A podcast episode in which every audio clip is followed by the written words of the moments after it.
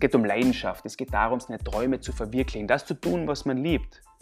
Und um Weiterentwicklung. Jeden Tag ein bisschen besser werden. Hungrig zu bleiben. Denn was ist Erfolg? Warum sind manche Leute erfolgreicher als andere? Was macht den Unterschied aus? Warum gehen manche Leute mit Druck und mit Schwierigkeiten besser um als andere? Das interessiert mich. Hallo und herzlich willkommen bei 74 Once More. Mein Name ist Dieter Kalt und dieser Podcast soll hinter die Maske von besonderen Menschen blicken, die gerne bereit sind, ihr Wissen und ihre Erfahrungen zu teilen, um zu inspirieren und um anderen Menschen zu helfen.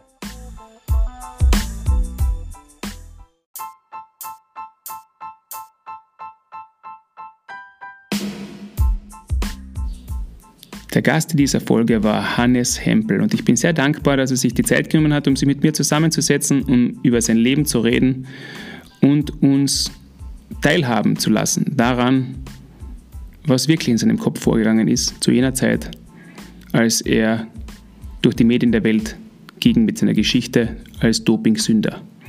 Wie ist es dazu gekommen?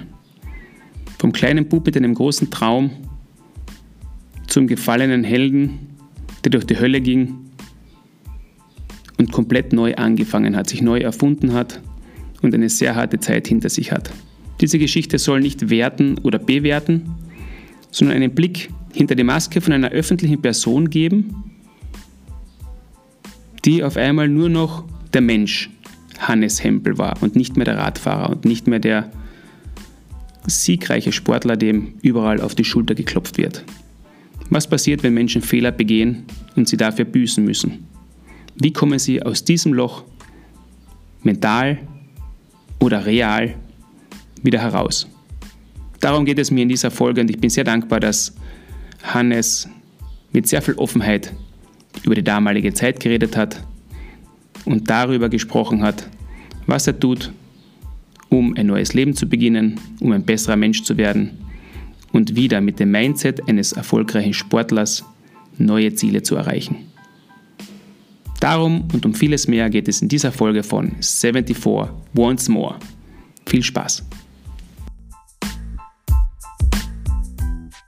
Mein heutiger Gast, Hannes Hempel, hat sich die Zeit genommen, um vom Rosental nach Klagenfurt zu kommen und äh, mit mir zusammenzusetzen in meinem Studio, in meinem improvisierten. Hannes, danke vielmals für die Zeit. Willkommen im äh, Studio von 74 Once More.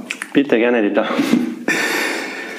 Ja, wir sitzen da bei Kaffee und Kuchen.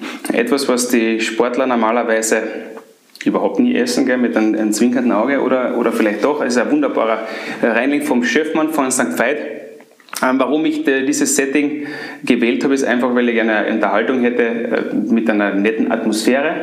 Ich glaube, das ist besser als irgendwo in einem Lokal und auch besser als äh, über Video.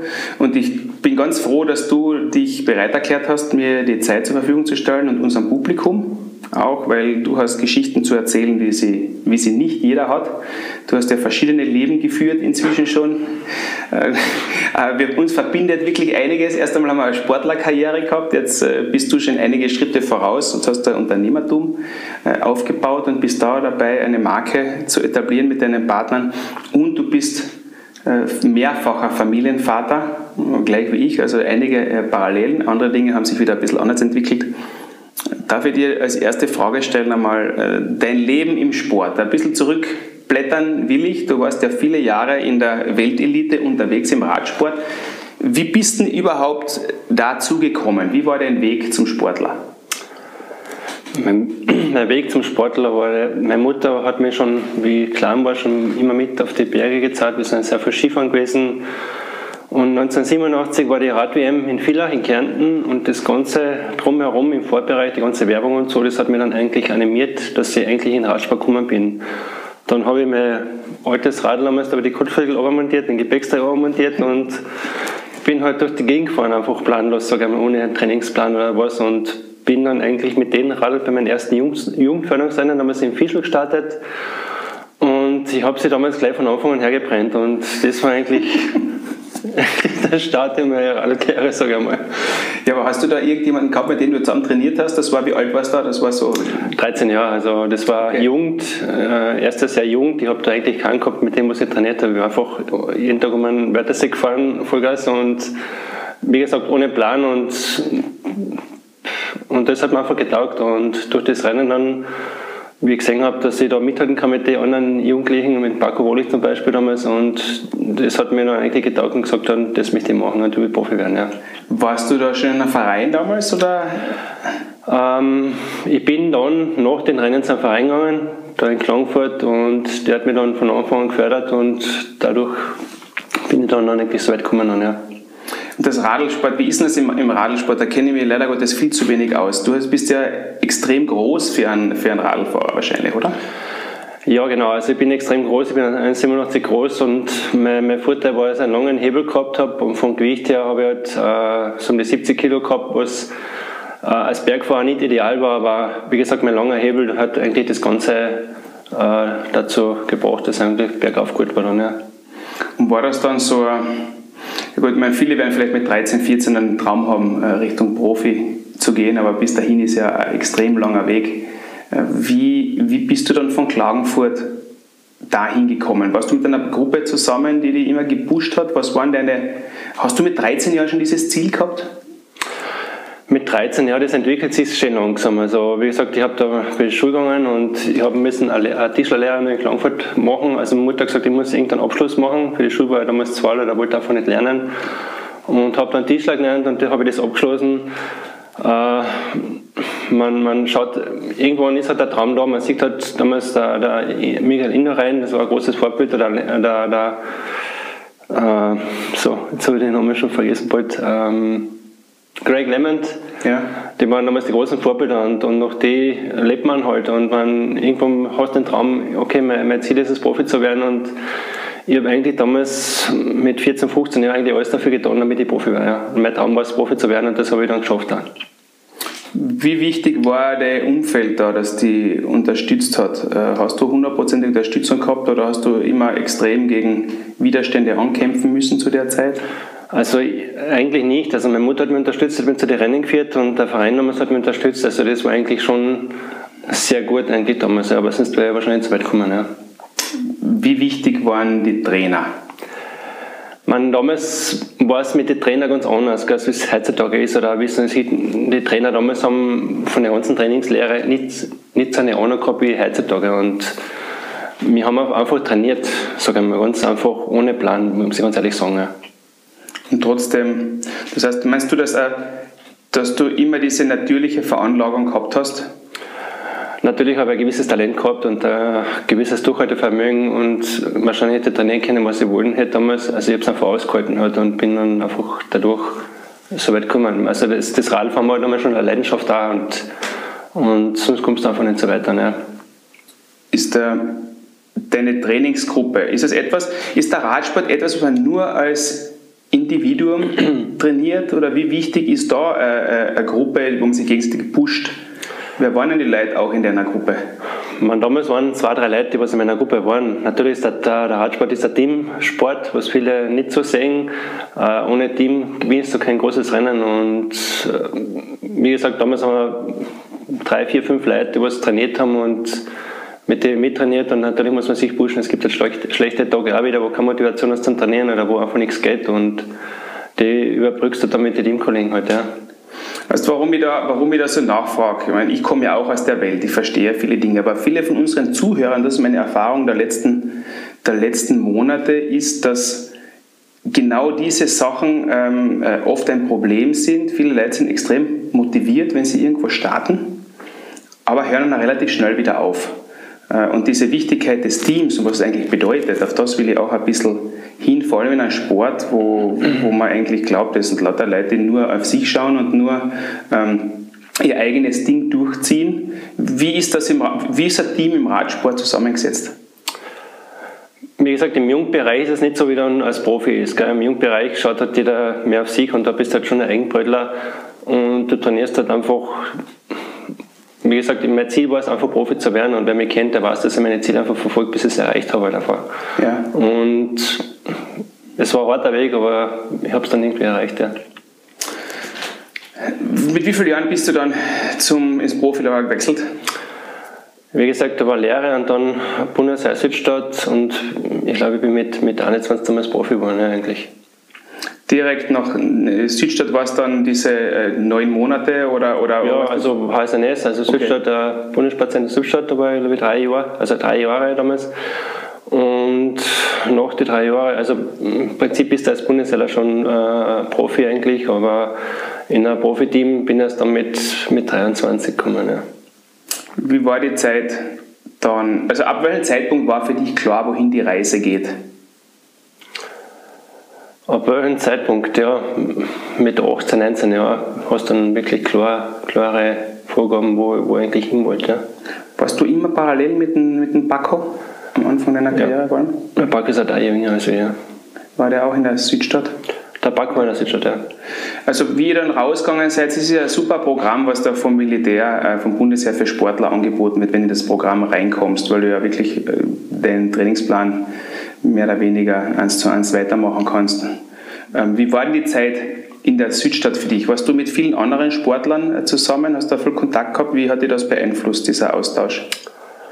Ja, in der Südstadt sieht man da viele, die was halt wirklich Profi werden wollen und die was untergehen. Also ich habe sehr viele erlebt, die was nicht weiterkommen sind. Äh, ehemalige Kollegen von mir, die was im Radsport waren, die was dann in der Südstadt irgendwie versandelt sind, sage ich ganz ehrlich dazu. Und natürlich hast du mit vielen anderen Sportlerkollegen, die oder Kontakt, die was dann wirklich große Karrieren hingelegt haben. Und wie gesagt, ob die Südstadt gut, mein klar zum Trainieren ist es sicher sehr gut, aber als Kärntner damals nach Wien zu gehen, war schon eine harte, harte Zeit damals, sage ich jetzt mal.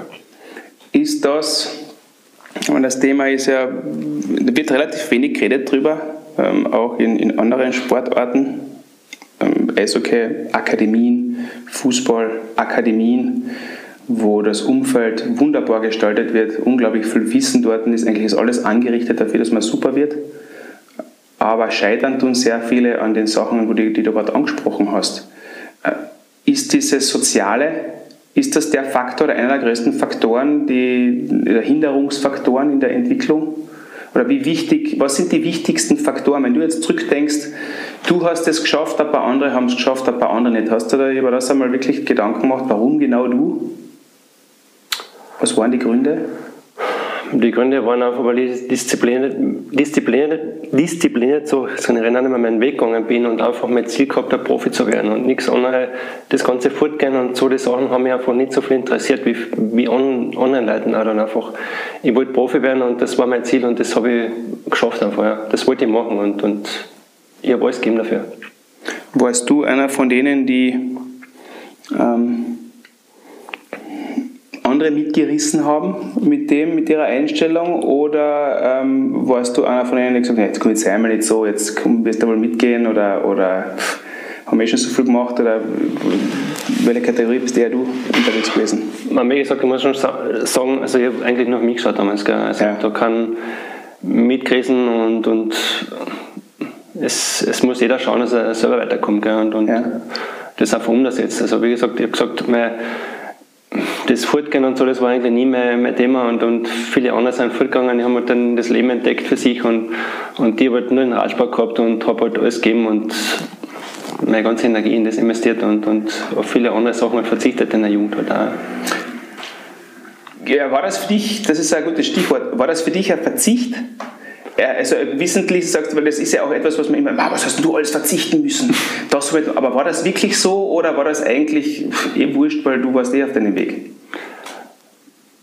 Man, ich weiß nicht, was versandt hat, da vorzugehen und, und Bier zum Trinken oder was. Also ich glaube nicht, aber man lebt halt als Radfahrer wie ein Mönch und man, man lebt halt sehr gesund und sehr, sehr zielorientiert und das, das kann jetzt im Nachhinein auch nicht mehr sagen, ob jetzt, wenn ich vorgegangen wäre, ob das jetzt anders Leben gewesen wäre. Also, also ich denke, dass das schon der richtige Weg war, den was ich gemacht habe, so ja, im Nachhinein jetzt.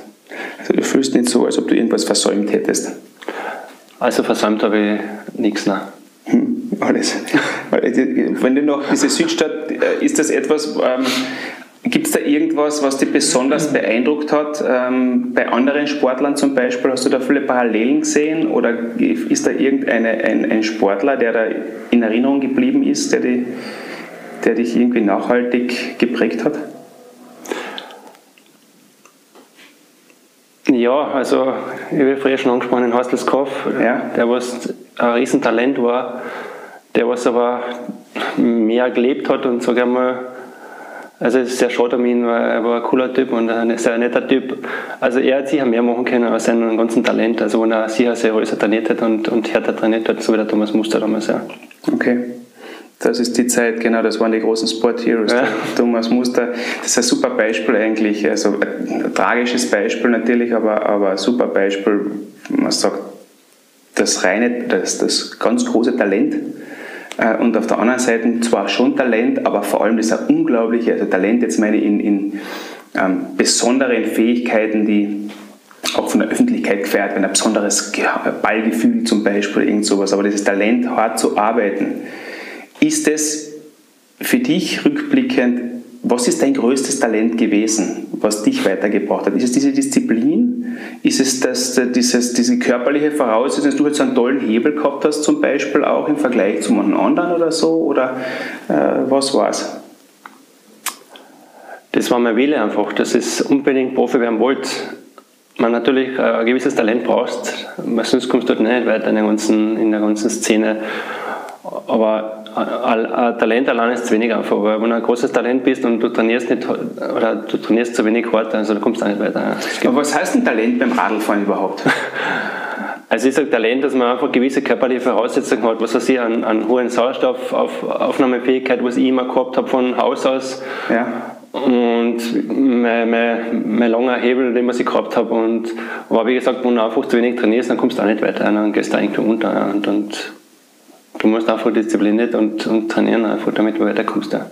ja bitte verzeih mir jetzt dieses, dieses Nachfragen damit, aber, aber ich mache das vorwiegend für mich, ja. dieses Interview und hoffe, dass Leute damit auch irgendwas lernen können, inspiriert werden können.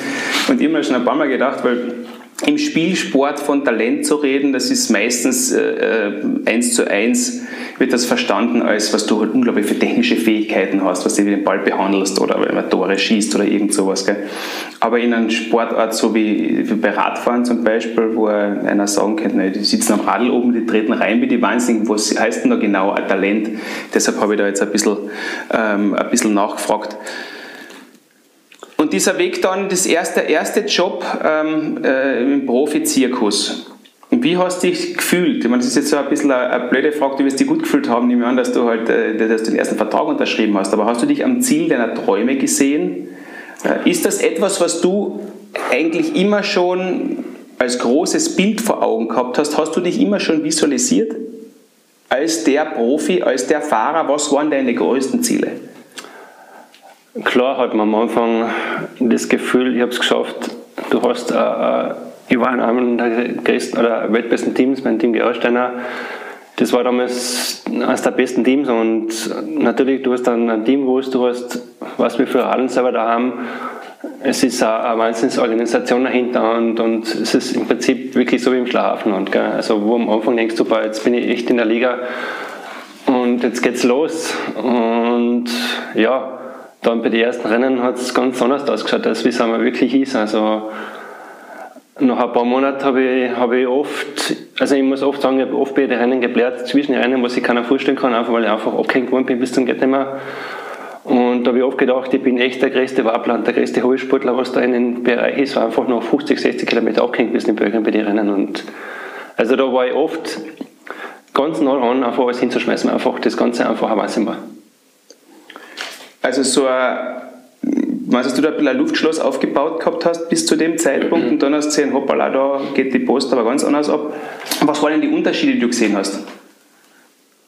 Ja, die Unterschiede, wie gesagt, das, das Team war einfach perfekt organisiert. Also, du hast ja. alles gehabt, also du hast von, von Physiotherapeuten über Masseur, Mechaniker, es war alles organisiert, das ist die, wie ich schon gewesen hast gewohnt in Hülle und Fülle gehabt, also du hast Radeln gehabt genug und, und alles zusammen. Aber wie gesagt, äh, es war permanenter Leistungsdruck da vom Team her. Die haben gesagt, wir müssen gewinnen jeden Tag bei den ganzen Rennen und, und das war schon extrem, der ganze, der ganze Druck vom Team her. Ja. Hast du in dem, wie funktioniert denn das eigentlich, wenn da, wenn da so ein Team unterwegs ist? Ich meine, inzwischen verstehe ich das auch und mich interessiert der Radsport. Gell? Ich schaue mir gerne die großen Rennen an. Gell? Ähm, aber da ist ja auch so, dass nicht jeder nur für sich fährt, sondern du hast ja genaue Aufgaben im Team. Ja, es gibt halt immer einen Kapitän im Team, also gewisse Rennen. Man, ich war als Bergfahrer eingekauft vom Team Gerolsteiner und äh, es war der Georg Deutschling noch in meinem Team, der was eben auch Kapitän war bei den großen Rennen. Und du halt nicht in Form bist, dann schaust du, dass ein anderer unterstützt, zum Beispiel den, den Deutschling damals, oder du hast halt dann deine eigenen Höhepunkte wieder, wo für die gefahren wird. Und für die anderen Rennen musst du halt, und zum Beispiel der Georg damals der Teamchef war, bist halt für ihn gefahren, bis zum geht nicht mehr halt dann, ja. Also du hast halt für ihn alles gegeben und obwohl du selber teilweise stärker warst, dass du einfach ein bisschen zurückstecken ja. Aber war das, ist das etwas, was da vorgegeben wird? Heute ja, wird das und das gemacht für den und den? Also es ist immer meistens so, also bei einem Vortag ist eine Besprechung und da wird einfach festgelegt, wer der Captain ist und für den wird gefahren. Also wurscht, was passiert unterwegs. Ja. Außer der Kapitän, Kapitän sagt selber, er kann nicht oder es ist irgendwas, er fühlt sich schlecht, dann, dann wird das wohl genug bekannt geben rein, wo halt dann die Strategie ändern kannst. Ja. Was, was glaubst du, weil du gesagt hast, du warst dann die ersten Monate, das war so ein, ein richtiger Wake-up-Call. Ähm, du bist auf einmal hinten nachgefahren. Ähm, du, was ist da in die vorgegangen? Hast du gedacht, du, was machst du da überhaupt? Oder, oder du hast da eigentlich irgendwie ähm, falsche Tatsachen vorgespiegelt? Oder was, wie hat das Metall mit dir, mit dir angestellt? Ja, wie gesagt, wie gesagt habe, also am Anfang kommst du zum Rennen, natürlich stehst du mit alles das am, am Start, du eigentlich nur im Fernsehen siehst, auf einmal stehst du wirklich mit dem, was weiß ich, mit dem Innenrein, mit Lance Armstrong am Start ja, wo du denkst, boah, Wahnsinn, die, die Hubschrauber fliegen nochmal, die Live-Kameras sind drauf und, und du denkst, du bist, bist echt, bist einfach echt, also du hast es geschafft einfach, gell, und dann wenn ich zum Beispiel ein Rennen hernehme in Belgien, so wie wurscht Volk oder eine Flandern-Rundfahrt, das war am Anfang, die fahren weg und wie gesagt, nach 50 Kilometern war ich einfach abgehängt. Das war echt abgehängt und ich gedacht das gibt es einfach nicht. Ich habe einfach nicht mehr kennen. Ja. Und wo einfach aufpassen muss, dass du nicht erschlagst, du einfach so am Limit bist im Rennen. Ja. Weil das, wer die Rennen in Belgien kennt, das, das geht über, über, über Straßen teilweise mit Pflastersteinen, wo, wo gefahren wird über 50er, 60er durch, wo, wo echt der Wahnsinn ist, wo du echt aufpassen musst, wenn du so am Anschlag bist, dass du nicht irgendwo abhebt, dass, dass, dass du da schlagst. Ja. Also da musst du halt oft Gedanken haben. Also mir sind oft Gedanken gekommen, was nicht, entweder bin ich echt so, so schlecht oder so untalentiert oder habe wirklich den falschen Job erwischt. Einfach, ja. Das ist, äh, diese Zweifel, die dann aufkommen, das ist ja wirklich ein Wahnsinn. Das habe ich ja auch in, in, in meiner Sportart immer wieder erlebt, dass eigentlich Leute, die wirklich Weltklasse sind oder so gut sind. Es gibt ja einen Grund, warum er überhaupt da hingekommen ist. Wenn, du, wenn jemand nicht gut wäre, dann hätte er überhaupt keine Chance, da jemals hinzukommen. Und dann trotzdem ist jeder nur so viel Mensch, dass er halt dann auch äh, die ärgsten Zweifel kriegt und, und, und diese Krisen eigentlich kriegt. Was war für dich der, diese, diese Konklusion aus dem? Wie bist du aus dem wieder aus, rausgekommen? Wie bist du das dann angegangen mit dieser ersten Verzweiflung? Hast du da Leute gehabt, die dir geholfen haben dabei? Bist du von dem Team unterstützt worden oder warst du auf dich allein gestellt? Also ehrlich gesagt war ich auf, auf mich allein gestellt, ja, natürlich. Also ich habe schon mal einen Mentaltrainer gehabt, einen Klangfahrt, mit dem ich dann gearbeitet habe. Ja. Und der, was mir dann über die ganzen äh, negativen Gefühle wieder gebracht hat. Aber da musst du schauen, dass du allein rauskommst. Und irgendwann einmal macht es halt dann mit der Klick, wo auf einmal damit auch geht das Ganze. Ja. Also am Anfang, wenn du jetzt ein Neuprofi bist, brauchst du einmal ein paar Monate oder ein halbes Jahr, bis du das einmal überlebst, das Ganze. Und, und so beinahe gesagt, sage ich jetzt einmal, und dann, wenn du an die Härte gewinnst von den Rennen, dann geht es dann eh mittlerweile dann, ja. Aber am Anfang, wie gesagt, am Anfang war es wirklich eine Katastrophe, ja. Warst du unter Druck auch von der Teamleitung? Natürlich bist du permanent unter Druck dort, ja. Ist Ihnen, also wird dir das Gefühl geben oder wird dir dann gesagt, du, die Leistung, ähm, entweder du lieferst jetzt oder ein anderer ist auf deinem Platz? Also wir haben immer so zwei Jahresverträge gehabt, also du hast schon schauen können, aber wie gesagt, ich war echt, oder ich habe schon einmal mit, mit dazwischen mit dem Teamchef geredet gehabt, oder ich löse meinen Vertrag auf, weil einfach das gesagt habe, für mich einfach nicht das Richtige war, sogar mal in dem Zeitpunkt da, wo ich gesagt habe, äh, ich kann einfach nicht mehr, weil das Ganze einfach ein Wahnsinn ist, das Ganze drumherum einfach. Und die, mhm. die Härte von den Rennen und der permanente Leistungsdruck, das war, war wirklich heute Zeit damals für mich. Wann hast du dann, wie lange hast du gebraucht, um aus dem rauszukommen? Und wann war dann, wann kannst du sagen, war dein, war dein Höhepunkt, äh, wo, die, wo du dich gefunden hattest in dem Sport? Also die Saison fängt an im Februar und ich habe mich im, im Juni, Juli davon genommen gehabt. Und also wo ich, wo ich gesehen habe, dass ich mithalten kann mit den ganzen, mit den ganzen Zirkus dann. Ja. Okay. Und dann, man, natürlich ist dann etwas, was wir, was wir auch äh, besprechen wollen, was mich besonders interessiert, weil du hast ja die tiefsten Tiefen auch dieser ganzen Welt erlebt.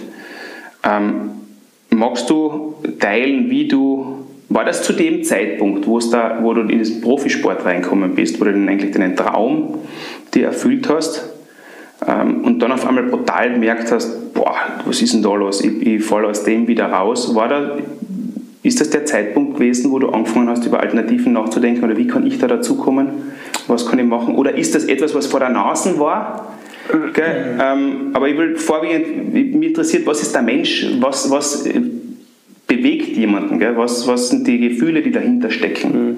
Gell? Weil natürlich das Doping-Thema ist jetzt im Radsport oder im Ausdauerleistungssport ja weltweit in vielen Nationen immer wieder ein Thema. Gell? Aber über das will ich überhaupt nicht reden an sich, ob gut oder schlecht oder was auch immer, es interessiert mich überhaupt nicht, sondern nur darum, ähm, was ist was geht in einem Menschen vor, der seinen großen Traum vor Augen hat und in sich selber erfüllt, der so viele Jahre dafür hart gearbeitet hat, gell? und dann diesen Traum auf einmal so meinem geistigen Auge platzen sieht und dann auf einmal irgendwie so eine Gelegenheit, weißt du, wo das Teufel und das Engel auf den Schultern sitzen, in welche Richtung. Äh, kannst du mich da ein bisschen ähm, reinführen? Ja klar, ich kann ja über das Thema Doping schon ganz offen reden, weil ich habe es einfach ganz normal gemacht. Es hat einfach dazugehört zu uns und irgendwo siehst, dass du einfach keine Chance hast. Und irgendwann kommt dann der Herr und bittet Eibon zum Beispiel. Das war bei mir auch so. Und die haben, also es war immer offenes Geheimnis am Anfang als, als, als Neuprofi, wärst du da nicht eingeweiht in das Ganze. Und irgendwann kommt dann mal der Herr und bittet an und bittet an. Und, und, und wie gesagt, ich habe einfach ganz normal mitgemacht. Aber ich jetzt im Nachhinein bereue oder nicht, ich meine, äh, das Ganze ist dann eigentlich in meiner, später in meiner Triathlon-Karriere, wo ich dann draufgelegt habe, eigentlich das Ganze aufgefallen, also wobei im Radsport mit den Doping schon angefangen habe. Aber das war im Nachwuchs oder so, war das noch, weißt du, also, gibt es da schon Berührungspunkte? Also bei mir hat es im Nachwuchs keine Berührungspunkte gegeben. Ich ja. bin sehr lang ohne Doping ausgekommen, aber irgendwann war mal der Zeitpunkt da, also vor allem wie ich Profi war, wo es einfach ohne Medizin immer gegangen ist dann. Also es war ein offenes Geheimnis und der Radsport war damals so verseucht, dass einfach also ohne Doping hast du keine Chance gehabt einfach. Du und jetzt, ähm, ich, meine, ich bin da vielleicht ein kompletter äh, zu naiv, äh, in dem, weil ich aus einer anderen Sportart komme, wo ich weiß, dass das auch der Fall ist, gell, weil man immer wieder auch in den Medien hört, dass da gewisse Drogen im Einsatz sind in verschiedensten Ligen oder halt leistungssteigernde Mittel. Aber ich persönlich bin mit diesen Sachen überhaupt nie in Verbindung gekommen. Es ist ja im Mannschaftssport irgendwie was ganz anderes. Aber ähm, was, ich meine, du hast ja sicher das Bewusstsein gehabt, dass das etwas ist, was äh, äh, jetzt dich in große Probleme bringen könnte. Was für Gedanken hast du da gehabt? Oder war das für dich ganz klar, ich habe dieses Ziel und wenn ich da hinkommen will oder da bleiben will, dann muss ich das so machen wie alle anderen oder wie viele andere möglicherweise. Ähm, wie war der innere Kampf? Hat der stattgefunden überhaupt? Oder? Na klar, überlegst du lang, mache ich da mit oder mache ich nicht mit, aber ich habe einfach die Entscheidung gefällt, dass ich mitmache. Das war meine Entscheidung damals und du lebst sowieso in einer Luftblase und, und denkst, du wirst nicht erwischt einfach. Ja. Und von dem her wirst du unterstützt, das war wie bei uns der Fall war und du denkst nicht nach einfach, muss ich ganz ehrlich sagen. Und du hast ohne Doping einfach keine Chance gehabt. Und das Doping ist einfach die, die ganzen Sachen, also von EPA angefangen, im Erwachsenensammeln, einfach, damit du mehr trainieren kannst, du schneller regenerieren kannst. Und das ist es gegangen eigentlich dann, ja. ja. Im Rennen jetzt EPO zu nehmen, hat nichts gebracht. Was viele denken, jetzt nehme ich Tabletten und deswegen fahre ich schneller. Du musst ja die ganze Vorbereitung über den ganzen Winter was ich dann ein Jahr später gemacht habe, das muss ja alles gesteuert sein, und von, wirklich vom Trainingsaufbau und dann nimmst du halt die Medizin dazu, damit du einfach mehr trainieren kannst, dass du mehr aushältst und dadurch, je mehr du trainierst, desto stärker wirst du halt. Und ohne Medizin, wenn du jetzt dann zum Beispiel vier Tage ohne Medizin trainierst, dann bist du am fünften Tag tot und mit Medizin bist du am fünften Tag kannst du genauso schnell fahren. Ja, ist dieser, das ist nämlich auch etwas, ähm, das sind zwei Dinge, die mich da wirklich interessieren. Ähm, wie groß ist die Hilfe jetzt? Du sagst, okay, du kannst ihm wirklich Gas geben, ähm, aber ist das im Prozentbereich irgendwie anzugeben, dass man sagt, du, wenn du, wenn du Leute, die halt sich da so äh, unterstützen, sind um einen Quantensprung besser oder sind die, sind die Ergebnisse einfach nur so, es ist, du hast einfach keine Chance, aber in Wahrheit ist der Unterschied relativ klein? Wie, wie ist das zu sehen? Ja, im Prozentsatz ist das schwer zu sagen. Jetzt, also man, viel ist natürlich Placebo, aber wenn jetzt äh, wirklich sagst, äh, ich habe Epo genommen, dann weiß ich, okay, ich habe jetzt Epo drin in meinem Körper und dann weiß ich einfach, dass ich da mitfahren kann bergauf. Ja. Es ist sehr viel im Kopf, muss ich sagen. Ja.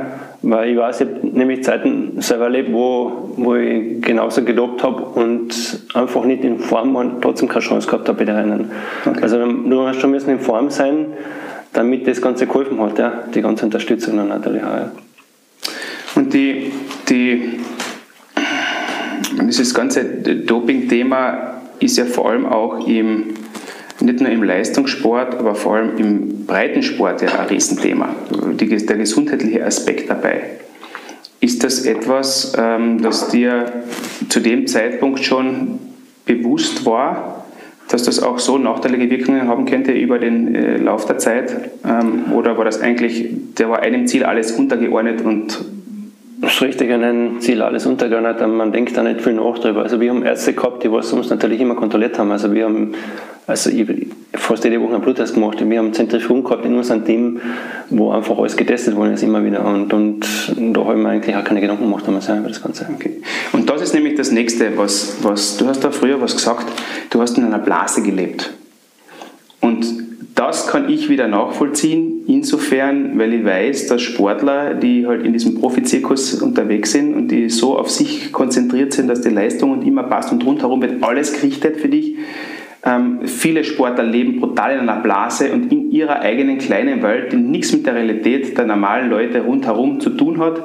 Und deshalb ist oft auch das Aufwachen dann so brutal, ähm, wenn es dann geht, Berufswechsel oder neue Karriere zum Beispiel aufbauen, aber das können wir später noch ein bisschen reden. Ähm, das kann ich selber nachvollziehen, weil ich das selber auch erlebt habe äh, und diesen Blick von der anderen Seite vor allem, wo du sagst, du, also ich rede da wie mit kleinen Kindern, beziehungsweise mich teilweise schockiert und sage, du, die verstehen das gar nicht, weil du leben so in ihrer Welt, das ist ganz normal und das, das da, da musst du drinnen lassen, ja nicht heraus, weil sonst passt gar die Leistung nicht mehr, wenn sie anfangen zu viel über das nachzudenken. Ähm, das ist etwas ganz Gefährliches, dieses, dieses Leben in der Blase. Ähm, war das dir bewusst, wie sehr ihr da und du in der Öffentlichkeit steht unter Beobachtung eigentlich und was das für Auswirkungen haben könnte, wenn die Stricke reißen? Ganz ehrlich gesagt nicht. Also ich habe mich immer vom Team beschützt gefühlt und das, es haben alle gewusst, also der österreichische Radsportverband hat über gewisse Sachen gewusst, was wir gemacht haben und es hat einmal Kontrollen gegeben, die was weggeschmissen worden sein und, und wo sie zu uns Profis gesagt haben, ja, haut sich was ein, es wird ja nicht kontrolliert. Also das war schon, also im Radsport habe ich keine Angst gehabt, dass ich irgendwann einmal erwischt worden wäre oder irgendwas passiert wäre. Ja. Da lebst natürlich immer in der meine, du hast, wenn du eine Dopingkontrolle hast, hast du immer ein schlechtes Gefühl, muss ich ganz ehrlich sagen. Also ich, ich habe oft nicht wochenlang geschwitzt, einfach weil ich gewusst habe, ich habe was drin gehabt und ich habe Sachen drin gehabt, teilweise, was ich vom Team gekriegt habe, was ich nicht gewusst habe, was ist. Und wenn du eine Kontrolle hast und du weißt nicht, was du gekriegt hast von deinem Arzt. Also da habe ich viele schlaflose Nächte gehabt, muss ich ganz ehrlich sagen. War das, was hat das mit dir gemacht? Beziehungsweise was musst du für äh, ein Typ sein, damit du mit dem länger mental umgehen kannst? Also mental war es ein Wahnsinn, muss ich ganz ehrlich sagen, im Nachhinein. Also man, man lebt nur für den Sport, man hat dann auch für die Zukunft keine, keine Perspektive, muss ich sagen. Also ich halt, der Radsport war mein Ein und Alles. Also und ich habe alles untergeordnet und wie gesagt, ich habe einfach Tischlerlehre gemacht und das war es dann. Ja. Und, und man lebt halt immer in der Welt, äh, es geht dir alles gut. Gell. Und danach machst du aber das keine Gedanken. Also in meiner Zeit war es halt so, ja, damals bei mir halt, ja. ja. Also wie die anderen drei jetzt nicht, aber bei mir war es so, ja. Okay.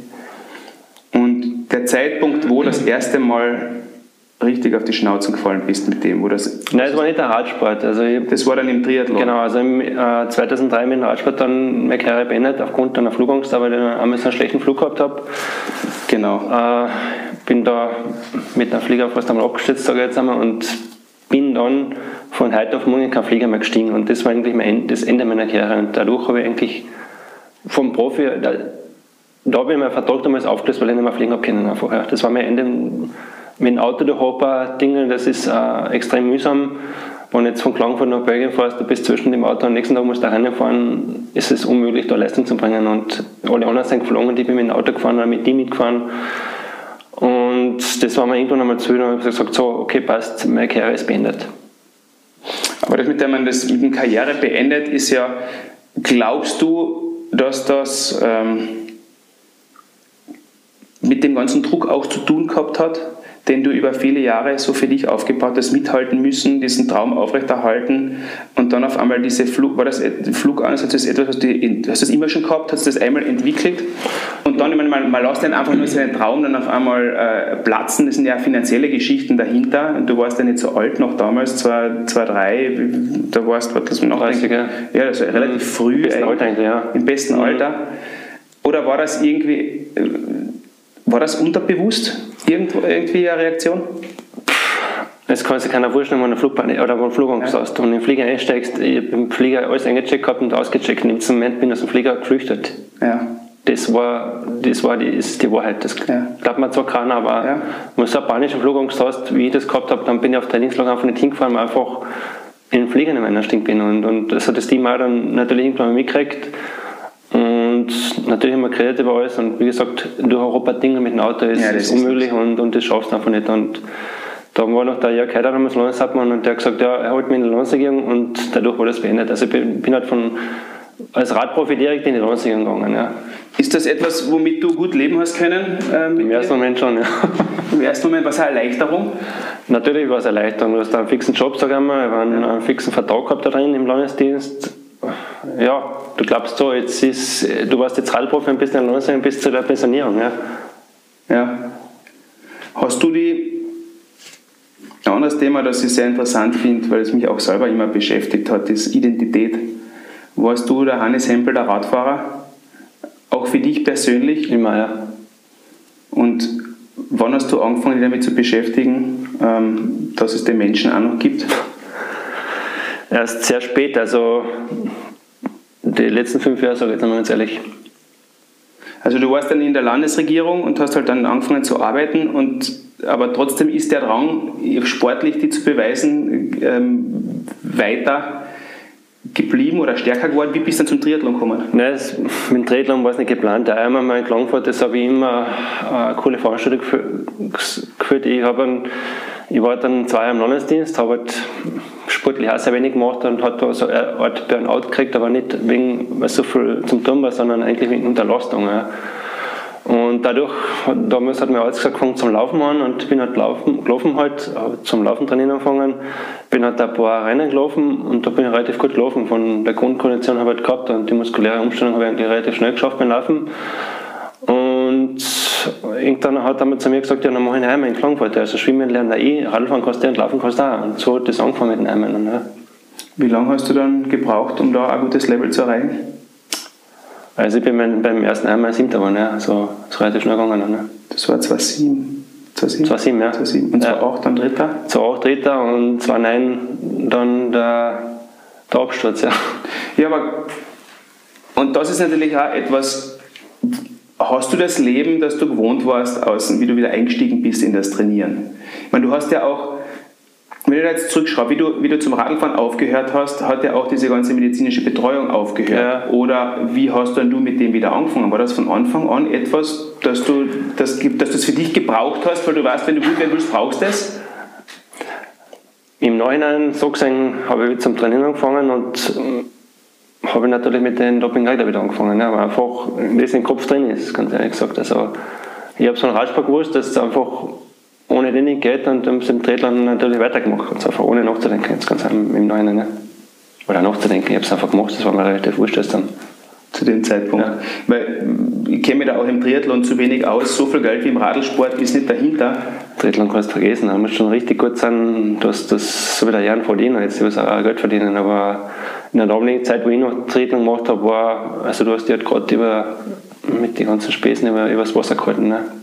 Also es ist eigentlich etwas, was, ein, was ein, ein Hobby, ein sehr zeitaufwendiges Hobby ist eigentlich. Genau, es ist ein, ein extrem zeitaufwendiges Hobby halt, wo, wo eigentlich kein Geld verdienst, sage ich jetzt einmal ganz in meiner. Und trotzdem bist du in einer alten Denkweise damals hängen geblieben, ja. ähm, weil du halt noch nie da noch keine auf einen Latz geknallt gekriegt hast und Genau. ist das dazu, du warst aber nicht mehr geschützt, du hast diesen, diesen Schutz, dieses Schutzgefühl nicht mehr gehabt. Nein, ich war eigentlich aus dem Radsport, aus den ganzen, aus den, wie soll ich sagen, ja, aus dem Schutz irgendwie draußen oder was weiß ich, was da passiert ist dann. Ich habe natürlich mit Tiralfahren noch zum Tun gehabt, mit Bernhard Kohl, der war damals in Klagenfurt da, den haben Ja. wir nach Klagenfurt geholt, dass er, der hat da gewohnt, dann waren ein paar andere noch dabei, den Namen möchte ich jetzt nicht nennen da. Ja. Und der Bernie Kohl ist eigentlich einer meiner besten Freunde geworden, da in Klagenfurt dann. Und wir waren jeden Tag zusammen, wir waren jeden Tag zusammen trainieren, wir waren essen zusammen. Er war bei mir, er war bei ihm. Und irgendwann hat halt der, der, der Coxi, sein Spitzname, zu mir gesagt, es gibt ein neues Dopingmittel, das war das Zera damals, äh, wie das besorgen kann. Und natürlich hat jeder seine Quellen und, und ich habe halt auch meine Quellen angezapft und habe halt meine damalige Ärztin gefragt und habe gefragt, ob sie Zera besorgen kann. Sie hat gesagt, ja, sie kann es besorgen und hat mir eben, was weiß ich, drei oder vier Spritzen gegeben und die, die vier Spritzen den Kohl weitergeben dann. Ja. Und der Bernhard Kohl war Ritter bei der Tour de France und den haben sie im Nachhinein mit den Zera dann erwischt, dem- das was ich ihm gegeben habe. Ja. Und das hat eigentlich dann, war das der Punkt, der alles geändert hat? Oder was war der Punkt, der dann alles geändert hat für dich? Ja, ähm, du brauchst, also ich habe mir zumindest, wie das 2009 alles losgegangen ist mit der ganzen medialen gegen mich, ähm, muss ich ganz ehrlich sagen, war ich mir komplett fertig. Ich habe nicht mehr gewusst, was ich tun soll, also ich war wirklich erledigt. Ähm, Zu dem Zeitpunkt, der familiäre Status zu dem Zeitpunkt, wie war der? Äh, ich habe eine Lebensgefährtin gehabt, mit der was ich damals 14 Jahre zusammen war, zu dem Zeitpunkt. Und dann war ich gesperrt. Also 2010 war die Sperre dann. Ich habe da extrem viel Prozesskosten gehabt. Natürlich ist es mit extremen, mit extremen Kosten verbunden, mit den Anwälten das zusammen. Und ähm, 2010 war dann die Trennung auch von der, von der damaligen Lebensgefährtin. Und das eine Jahr danach bin ich echt in ein Loch gefallen, was sich sicher keiner vorstellen kann. Oder was wirklich, also das möchte ich keinem vergeben, muss ich ganz ehrlich sagen. Ist das, meine, die, die, die Trennung von deiner damaligen, damaligen Lebensgefährtin ähm, war noch der Tupfen am I, könnte ich mir vorstellen. Aber hast du eigentlich das immer nur alles für dich behalten oder in deiner Welt behalten? Ähm, oder inwieweit war die Unterstützung dann rundherum? Ich, ich will nicht sagen, dass du jetzt was ich, deine, mit deiner Frau die komplett ausgetauscht hast oder so, aber ich denke mal, das muss ja eine irrsinnige Belastung gewesen sein, indem man das auch von seinem engsten Umfeld ähm, äh, geheim hält. Na klar, meine, meine damalige Lebensgefährtin hat schon gewusst, was da läuft im Sport. Also die hat da alles mitgekriegt natürlich auch. Und die ganzen Freunde rundherum oder die ganzen möchtigen Freunde, sage ich jetzt einmal ganz ehrlich, also von die, die kannst du sowieso alle vergessen, die ganzen Freunde, was du hast. Ja. Also es gibt ganz wenige Freunde, die dann zu dir stehen. Und bei mir war es nicht einmal die eigene Familie damals, sage ich jetzt einmal, also meine Mutter ausgenommen jetzt. Und das war eigentlich mein letzter Halt, meine, meine damalige Lebensgefährtin. Und wenn die die auch verlässt, dann, also dann, dann war wirklich so, dann war ich schon mehr dort als wieder, muss ich ganz ehrlich sagen. Hast du das so als, als ähm, komplette Watschen mitgekriegt oder was zum Teufel ist da eigentlich mit mir passiert? Hast du das kommen gesehen? Hast du es irgendwie gespürt? Jetzt, jetzt, es wird nicht mehr lang. Nein, so habe ich nicht kommen gesehen. Das ist, das ist so schnell gegangen. Also, wie gesagt, das war damals mit dem Kohl. Das, es war auf der. Es war von einem Tag auf den anderen auf der Kurier, auf der Titelseite das ganze, Ja. die ganze Geschichte mit mir und von da an war es aus.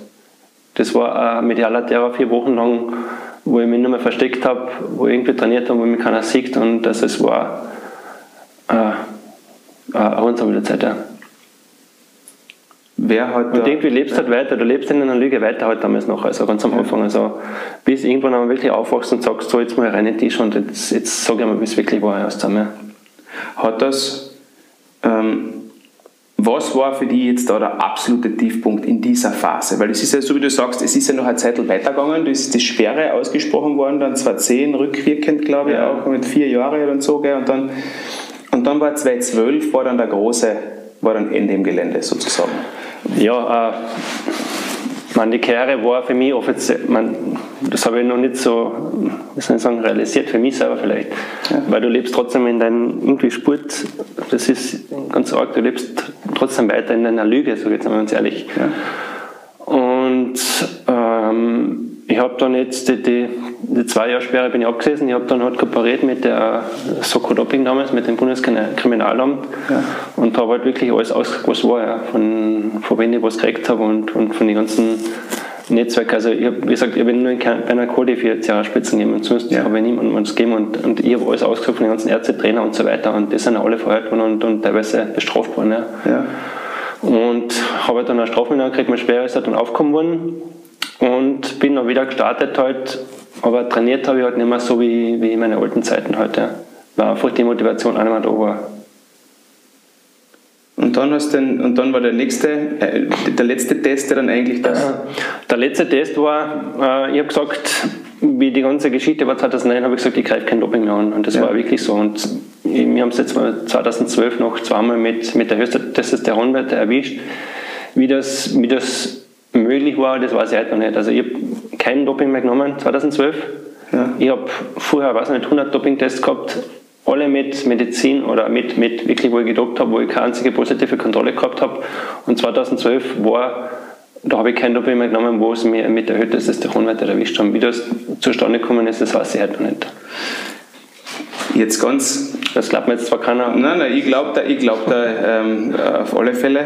Ähm, du sitzt mir gegenüber und wir können es in die Augen schauen. Außerdem ist es nicht mein, meine Aufgabe oder mein Ziel, dort eine, eine Bewertung oder sowas durchzuführen. Mir interessiert das einfach nur, weil da, das hat ja mit dir als Mensch was gemacht.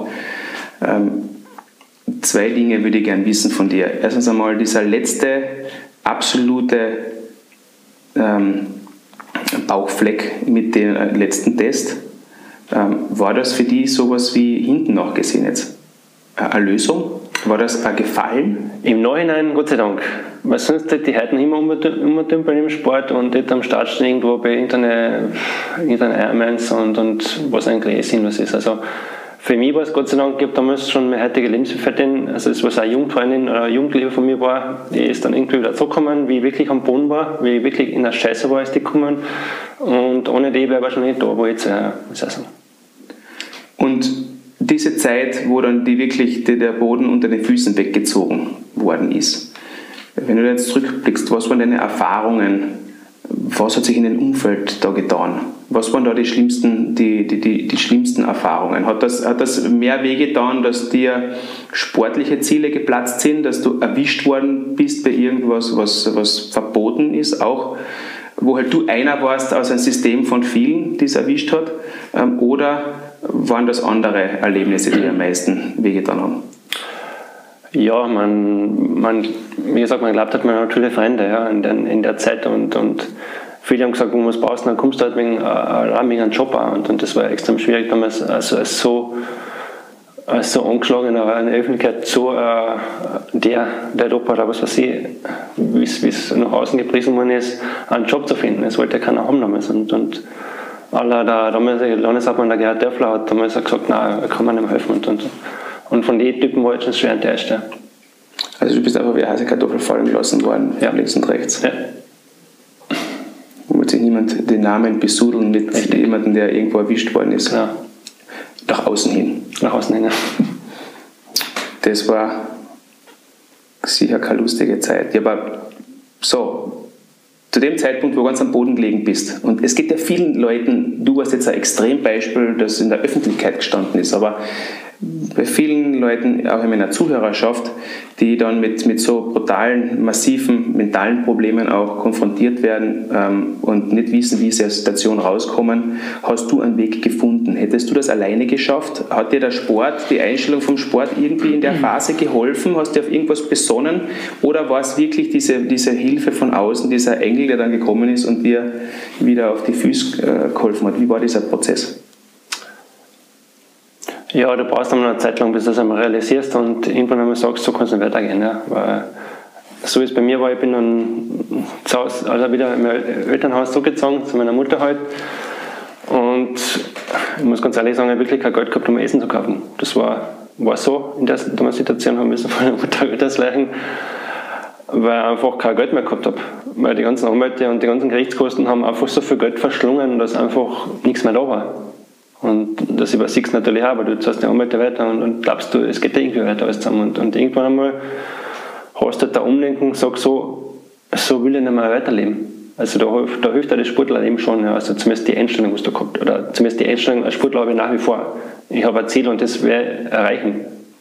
Und wenn ich mir ein Ziel vor die Augen setze oder was, dann habe ich es. Ich bin nach wie vor auf dem Weg, um aus mir einen guten Menschen zu machen oder zumindest ähm, niemand ist perfekt, aber ich arbeite daran, dass ich wirklich, dass ich glücklich bin ja. Das geht im Leben. Bist du auch von deiner alten Welt dann gleich fallen gelassen worden? Ähm, wollte dann auch niemand mehr was mit dir zu tun haben? Äh, jetzt nicht nur in der Öffentlichkeit, sondern auch äh, privat? Bist du wirklich allein gestanden? Natürlich, also viele ehemalige Teamkollegen, die wollten mit denen wir trainieren, bis auf einen anziehen, muss ich sagen, das war der Bernhard Eisel, der wo es wirklich zu mir gestanden ist und gesagt hat, wenn du irgendwas brauchst, ruf mich an der war wirklich der Einzige. Da muss ich noch sagen, danke Bernie, dass du da zu mir gestanden bist. Der Rest wollte eigentlich mit mir nichts tun haben. So, jetzt lasse ich dich wirklich mit dem Thema in Ruhe, weil mich, es ist, der Mensch im Hintergrund ist viel wichtiger als was, ich meine, das ist ein, es ist ein, ein Lehrbeispiel für viele. Äh, weißt, jetzt, äh, du sitzt mir da jetzt zwar gegenüber und es geht um dich, aber in Wahrheit ist es ein, ist ein Lehrbeispiel, wie man mit diesen Dingen umgeht, beziehungsweise was auch passieren kann. Und Gott sei Dank hast du diesen, diesen Weg ähm, daraus wieder geschafft. Jeder macht das auf, irgendwie auf seine eigene Art und, und ich glaube, dass du eben da sehr viele Leute inspirieren kannst, wie man etwas, das negativste Ereignis in sein Leben, darf ich das so bezeichnen zu dem Zeitpunkt, Richtig, ja. ähm, in was Positives umwandeln kann. Wie ist der Weg jetzt danach? Jetzt hast du abgeschlossen mit dem, du hast angefangen, ähm, eine neue Beziehung aufzubauen. Ähm, war das der Halt, den du gebraucht hast, um da rauszukommen? Also im Nachhinein muss ich jetzt ganz ehrlich sagen, das habe ich gebraucht, weil sonst wäre ich nicht aufgewacht und da wäre ich nicht, wo ich jetzt bin. Ja. Ich, meine, ich habe sehr viel gearbeitet an mir. Wie genau, wie genau hast du, was kann jetzt ähm, unseren Zuhörern sagen, wie man aus sowas rauskommt, wie dein Ansatz war. Also Hilfe brauchst du trotzdem, allein kommst du nicht aus. Also brauchst du halt man, Gesprächstherapien, sage ich jetzt einmal so dazu. Also ich habe keine Therapeuten oder Psychotherapie gehabt oder sonst was gehabt. Ich habe einfach Leute gehabt, mit denen ich geredet gehabt, wie bei Trainerin gehabt, die was mich einfach wieder hingebracht hat auf die, auf die richtige Seite. Mit der was ich, ich habe Familienaufstellungen gemacht, ich habe viele Seminare mir angehört und so weiter halt. Ja. Und es ist ja alles eigentlich nur im Kopf, sage ich mal, die ganze. Und, und du weißt, wohin du willst wieder, ja, dann geht es ja wieder. Natürlich ist am Anfang der erste Schritt ist immer hart und das geht dann nicht gleich von heute auf morgen alles zusammen. Da braucht man eine gewisse Geduld und, und die muss man haben und die muss man aufbringen. Und man muss einfach an sich glauben und konsequent daran arbeiten, dann wird es schon wieder. Also kann ich das so sagen, weil du das früher so äh, für dich der wichtige Punkt war einmal dieses sich selber eingestehen, in den Spiegel schauen? Ich habe sehr viel Spielarbeit gemacht, ja. ja. Also ich bin vor dem Spiel gestanden. Es ist so jetzt irgendwie, äh, klingt vielleicht kitschig, aber ich habe das Spiel gemacht und mir stundenlang angeschaut und äh, ja, und mit so Sachen kommst du raus. Es sind ein paar kleine Tricks. Das heißt, diese absolute Ehrlichkeit, sich selber gegenüber die Situation wirklich so auch akzeptieren.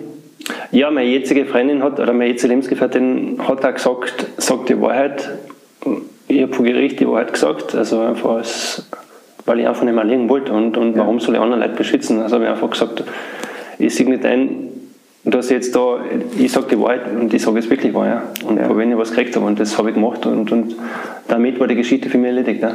Und dann war diese Aufbauarbeit für dich, ähm, deine Denkweisen wieder umzustellen. Und da war die Hilfe ganz, äh, das also erst einmal dieses sich in den Spiegel schauen, ähm, erkennen und akzeptieren, so wie es ist.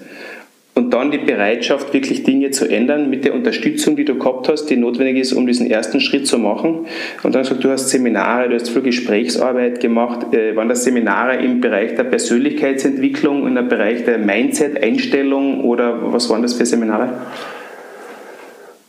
Ja, natürlich Persönlichkeitsentwicklung war sehr viel darunter, ja. Und wie sagt man, Lebenscoach, sagen wir dazu. Ja. Also ich habe verschiedene Halbleute gehabt. Ich habe eine gehabt, die was mir auf den Sprung geholfen hat und ja. ich habe sehr viele, ich, wie gesagt, das kommt halt immer dazu, mit dem probiert wieder was aus und, und ich mache halt sehr viel selber daheim. Ich mache halt jeden Tag was. Also ich schreibe mir jeden Tag am Abend zusammen einfach Danke für den Tag oder was halt für mich positiv war an den Tag. Also das habe ich daheim ein Bier, wo ich jeden Tag reinschreibe. Also danke für das und das. Ja. Arbeitest du auch ähm, mit etwas, mit, mit, mit Bildern, äh, mit Visualisierungen, mit einem Vision Board zum Beispiel, sagst, da willst hin, das ist das, was dich, was dich was ist dein Ziel jetzt? Weil du hast das Spielziel als Sportler gehabt und das frage ich jetzt als Sportler, auch der seine Karriere äh, inzwischen auch schon vor ein paar Jahren beendet hat, aber jetzt halt wirklich auch beruflich einmal aus dem Zweig heraus ist. Und mit dem habe ich persönlich ähm, sehr gekämpft eigentlich, wenn ich gewusst habe, in welche Richtung, was viele Ideen, viele Interessen, mhm. aber ich habe diese Leidenschaft wieder gesucht, diesen Weg, was ja über so viele Jahrzehnte ähm, glasklar war. Die Ziele haben vielleicht andere Namen gehabt, aber es war im Prinzip immer das Gleiche und ich wusste, okay, das ist der Weg. Äh, hast du dieses Ziel für dich wieder gefunden? Und wie hast du das gefunden? Das Ziel, ja. Ähm, mein Traum war es dann irgendwie im Hintergrund eine eigene Radfirma zu haben. Ja. Nachdem das nicht möglich war mit meinem Budget, sag ich jetzt einmal, habe ich halt einen Investor gesucht und mit dem Franz Petschik habe ich damals vor vier Jahren jetzt, haben, ist eigentlich seine Firma, ist nicht meine Firma. Ich bin halt beim Franz Petschik angestellt und Franz hat gesagt, äh, ich bin zu ihm und gesagt, machen wir, machen wir mit E-Bikes was und er hat gesagt, ja passt, machen wir. Und, und so hat sich das Ganze ergeben mit den Bärenbikes jetzt. Und mein Ziel ist es, die Bärenbikes, die was vor vier Jahren Baby waren, äh, um da hinzukriegen, dass ich, dass ich laufen kann, sage ich jetzt einmal. Und das ist mein Ziel jetzt, ja. Das ist das große Ziel, das du jetzt hast, wieder wie damals als Sportler, wo du Profi werden wolltest. Genau. Jetzt willst du das zum Erfolg führen. Ja. Und jetzt kannst du die Qualitäten aus dem Sport einsetzen. Natürlich sind die sehr nützbar jetzt, aber eine ganz andere Einstellung halt einfach zum, von, von der Arbeitsleistung her einfach. Ja. Wie bist du zu dem, wie lange hat es gedauert, bis du von dem Menschen, mit dem kein Mensch mehr was zu tun haben wollte, zu dem kommen bist, dass du sagen kannst, das war mein altes Leben, ich bin der, der Hannes Hempel, ähm, der diese Werte äh, verkörpert, aber mit dem Alten habe ich nichts mehr zu tun und jetzt, jetzt geht es weiter und das haben der Umfeld auch gemerkt und hat sich verändert. Wie hast du diesen Partner gefunden? Ja, ich meine, es ist ein, man, es ist ein langer Prozess, sage ich jetzt einmal. Also von mir, man muss schon mal rechnen, drei, es geht nicht von heute auf morgen, also drei bis fünf Jahre, sage ich jetzt einmal, wirklich dann die änderst einfach dann anderen Menschen hin. Ja. Das, das, die Geduld muss man einfach aufbringen. Ja. Man geht vielleicht schon la, aber aber ich habe halt Kinder dazwischen gehabt, wo man auf die Kinder schauen muss. Dann halt da. Ja, schau mal auf die private Situation. Wie, viel, wie viele Kinder gibt es bei euch jetzt? Im Prinzip habe ich fünf. Ich habe also einen großen, also 18 Jahre, dann habe ich einen siebenjährigen, einen fünfjährigen und zwei Dirndl mit zweieinhalb, also Zwillinge. Also als Vater von vier, auch mit Zwillingen, äh, muss ich sagen, Hut ab. Du hast Witz. Ja, Hut, Hut ab daneben. Aber auf der anderen Seite, ähm, das ist natürlich auch das, was an viel Kraft, was an viel Kraft kostet. Also einige Furchen im Gesicht kommen sicher von den schlaflosen Nächten. Also bei uns beiden. Im Herzen Anfang 20. Aber auf der anderen Seite, zumindest war es bei mir so, und vielleicht kannst du mir da zustimmen, äh, das hat die Wertigkeiten von mir komplett verändert, wie die Kinder gekommen sind. Das auf alle Fälle. Also, ich habe Zwillinge, das sind zweieinhalb Jahre oder jetzt sind sie bald drei dann. Und äh, so am Anfang, wie, wie halt die Untersuchung waren Zwillinge, habe ich gedacht, bis halt am Anfang Zwillinge, wie wird denn das funktionieren? Und, und es war wirklich am Anfang, das erste Jahr, das erste Jahr oder erste Jahr war volles Chaos, aber äh, mittlerweile könnte man ohne das nicht mehr vorstellen. Man einfach, wenn ich heimkomme und es ist wurscht, und am Wochenende, es ist einfach, das kann man nicht beschreiben, das Gefühl, mit den zwei oder mit den ganzen unterwegs ist. Gell? Deswegen lache ich immer, ich meine, ich lache immer über die, die auch Kind haben, ne? die, die da komplett überfordert sind, was das Service ist. Oder? Du, ich habe dieses Gespräch mit meiner Frau gerade gestern gehabt. Ich bin, äh, das ist ein lustiger Teil des Podcasts, äh, weil ich bin ja auch ein Vater, der mit, mit Herz und Seele Vater ist und auch die Zeit gehabt hat, jetzt sich zu gewissen Zeiten natürlich um die Familie zu kümmern, im Vergleich zu vielen anderen, die halt in diesem Radl äh, permanent drinnen sind. Auf der anderen Seite sicher auch bewusst die Zeit genommen hat und das, und das genießt, die kurze Zeit, wo sie halt wirklich, wo man wirklich so eine Bindung aufbauen kann. Und da bin ich auch mit in so einer Gruppe mit Gleichgesinnten unter Anführungszeichen. Das sind die Rockstar Dads, falls die einmal zuhören, die wissen, wer gemeint sind, sind ganz coole, super äh, Typen, die auch ihre Wertigkeiten im Leben ähm, anders geordnet haben als viele andere. Und das ist einfach eine irrsinnig wertvolle Zeit. Aber gleichzeitig was Neues aufzubauen, ähm, beruflich, sich selber komplett weiterzuentwickeln und die Familie, das ist natürlich eine riesige, äh, eine riesige Aufgabe. Also Hut ab, was du da für dich geschaffen hast. Ich bin nach wie vor äh, schwer dabei, das irgendwie auf die Reihe zu bringen. Und ich habe mir immer gedacht, um Gottes Willen, das Schlimmste, was ich mir jetzt vorstellen kann, ist eigentlich ein Kind. Da bist nämlich du derjenige, der immer bei der Schaukel steht und, und stundenlang oder schaut, wo man irgendwie Spielkameraden kriegt. Wenn du mehrere Kinder hast, dann ist es zwar volles Chaos und logistisch und gibt viele Geschichten, die halt auch anstrengend sind, aber, aber etwas ist einmal zumindest nicht, die haben ihre Spielpartner innerhalb Das ist richtig, ja. Oder Streitpartner. Ja, genau. Also, also äh, gratuliere, gratuliere zu dem. Wie ist der Unterschied vom der Wechsel vom Sportler zum Unternehmer? Mein Unternehmer bin ich keiner mehr. Wie gesagt, ich bin bei der Firma ja. angestellt jetzt. Also, also jetzt ist ein ruhigeres Leben, so ganz ehrlich.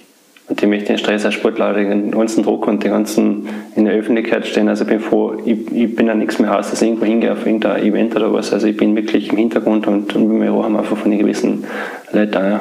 ja. Und da bin ich froh drüber. Und der kreative Prozess im Hintergrund, ist das etwas, wo du, wo kriegst du deine Glücksgefühle, deine Bestätigung jetzt? Wo holst du dir? Familie, sag ich. Sport nicht mehr. Sport ist für mich abgeschlossen. Also noch ein bisschen, du schaust mir jetzt nicht so aus, als ob du, als ob du nichts mehr machst.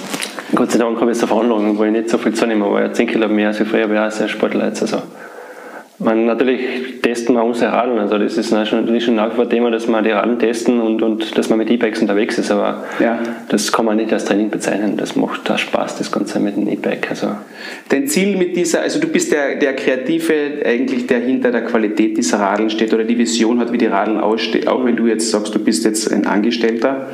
Ähm, aber trotzdem ist das etwas, was, was in deinem Geist, ein Kind deines Geistes?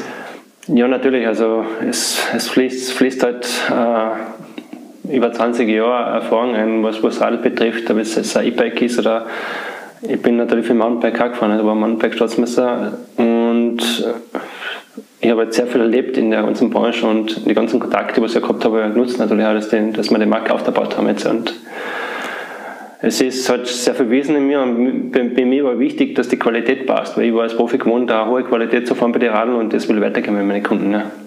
Das ist die Zielgruppe. Also denn das, das, der Anspruch ist, es gibt ja viele Produkte, die ja schwer zu vergleichen sind, aber das heißt, wenn man zu euch geht, dann kann man sicher sein, dass das etwas ist, wo viel Gedanken und viel Qualität dahinter steckt.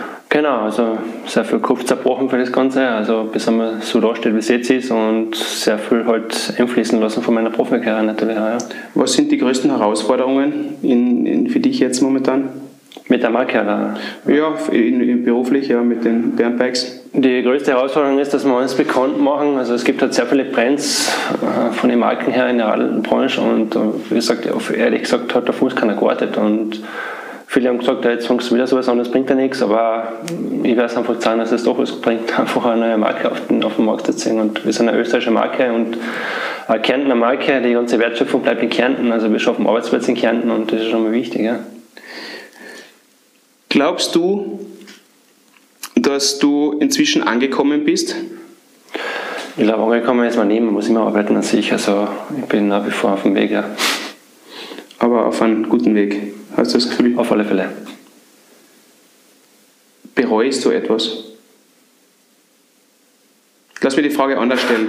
Wenn du, wenn du deinem 20-jährigen Ich einen Rat geben würdest, mit dem Wissen, das du heute hast, was würdest du sagen?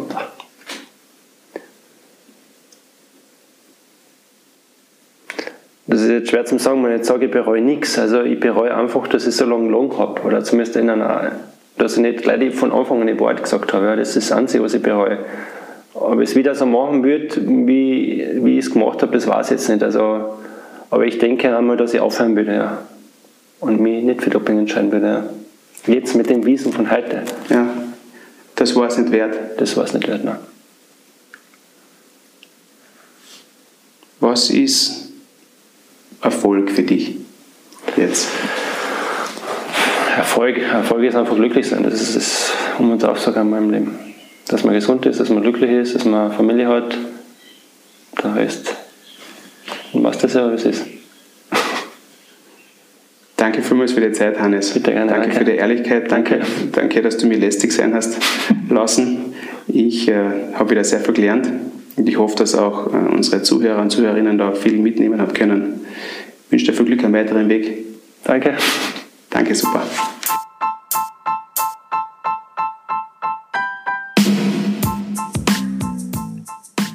Danke fürs Zuhören und ich hoffe, die Folge war interessant und ihr habt etwas für euch mitnehmen können. Ich bedanke mich auch ganz besonders für die bisherige Unterstützung und das außerordentlich positive Feedback. Wer uns weiterhin helfen will, das Projekt 74 Once More voranzutreiben und die Reichweite zu erhöhen, der kann das natürlich jederzeit gerne tun. Und zwar, indem er einfach die Links zum Podcast über die sozialen Medien teilt oder die Folgen Freunden und Familie weiterempfiehlt. Und wer den Podcast abonnieren möchte, kann das auch auf Anchor, Spotify, iTunes oder in anderen gängigen Plattformen jederzeit gerne tun. Eine gute Bewertung, speziell auf iTunes oder sogar ein paar nette Worte in einem Review würden mich ganz besonders freuen. Mit eurer Hilfe hat es der Podcast schon bis auf Platz 2 der iTunes Charts geschafft und mein Ziel ist es, so gute Inhalte und so ehrliche Qualität zu liefern, dass sich 74 Once More dauerhaft in der Beliebtheitsskala der Podcast-Welt ganz oben etabliert. Sollte das gelingen, dann wäre das schon wieder ein Grund genug für eine eigene Folge von 74 Once More. Übrigens, ihr findet uns auf Instagram unter dieterkalt74 oder auf Facebook at 74 Once More, um auf dem Laufenden zu bleiben oder einfach um mit uns und mit mir Kontakt aufzunehmen. In diesem Sinne, bis zum nächsten Mal und stay tuned.